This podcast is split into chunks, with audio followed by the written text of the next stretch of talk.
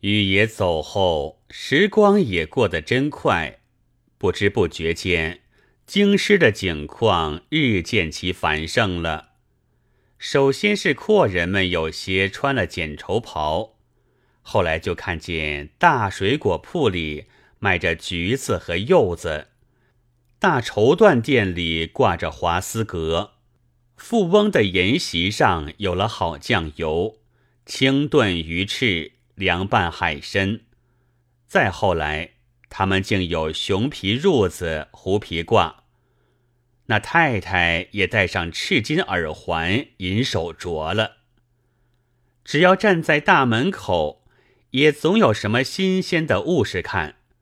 今天来一车竹箭，明天来一批松板，有时抬过了做假山的怪石，有时提过了做鱼生的鱼仙。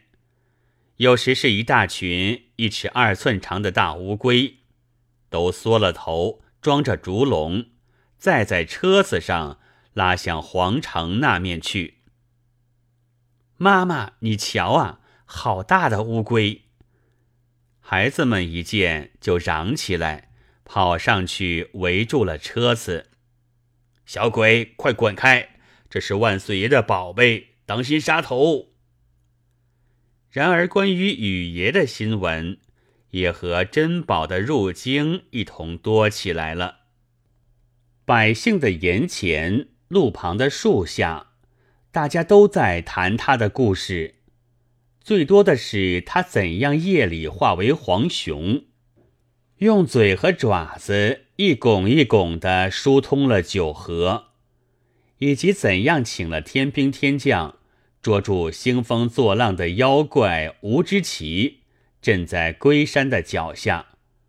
皇上顺爷的事情，可是谁也不再提起了，至多也不过谈谈丹朱太子的没出息。欲要回京的消息，原已传播的很久了，每天总有一群人站在关口。看可有他的仪仗的到来，并没有。然而消息却愈传愈紧，也好像愈真。一个半阴半晴的上午，他终于在百姓们的万头攒动之间，进了冀州的帝都了。前面并没有仪仗，不过一大批乞丐似的随员。林默是一个粗手粗脚的大汉，黑脸黄须，腿弯微曲，双手捧着一片乌黑的尖顶的大石头，顺野所赐的玄龟，连声说道：“借光借光，让一让让一让。”从人丛中挤进皇宫里去了。百姓们就在宫门外欢呼议论。声音正好像浙水的涛声一样。顺爷坐在龙位上，原已有了年纪，不免觉得疲劳。这时又似乎有些惊骇，雨一到，就连忙客气的站起来，行过礼。高尧先去应酬了几句，顺才说道。你也讲几句好话，我听听。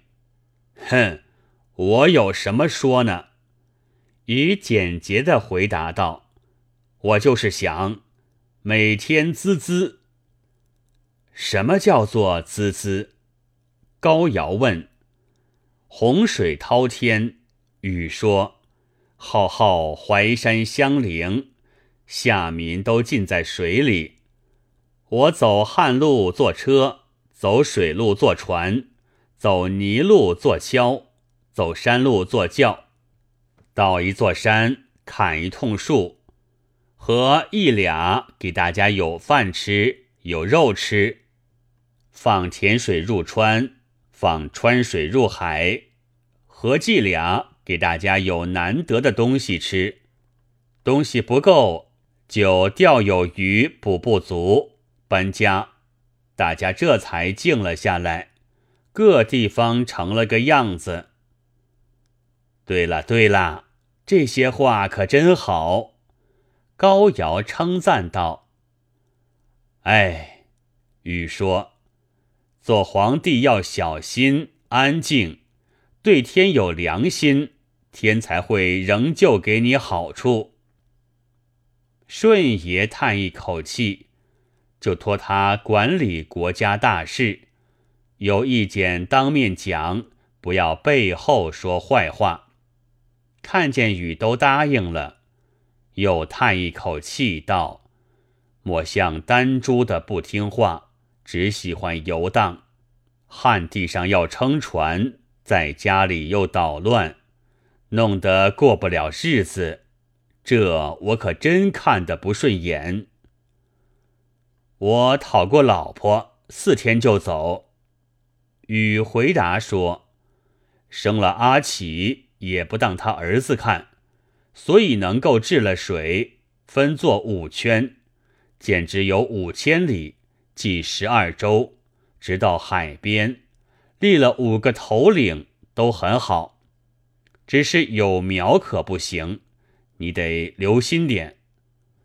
我的天下真是全仗你的功劳弄好的。舜爷也称赞道。于是高尧也和舜爷一同肃然起敬，低了头。退朝之后，他就赶紧下一道特别的命令，叫百姓都要学禹的行为，倘不然，立刻就算是犯了罪。这使商家首先起了大恐慌，但幸而雨爷自从回京以后。态度也改变了一点，吃喝不考究，但做起祭祀和法事来是阔绰的。衣服很随便，但上朝和拜客时候的穿着是要漂亮的，所以市面仍旧不很受影响。不多久，商人们就又说雨爷的行为真该学，高爷的新法令也很不错。终于太平到连百兽都会跳舞，凤凰也飞来凑热闹了。一九三五年十一月作。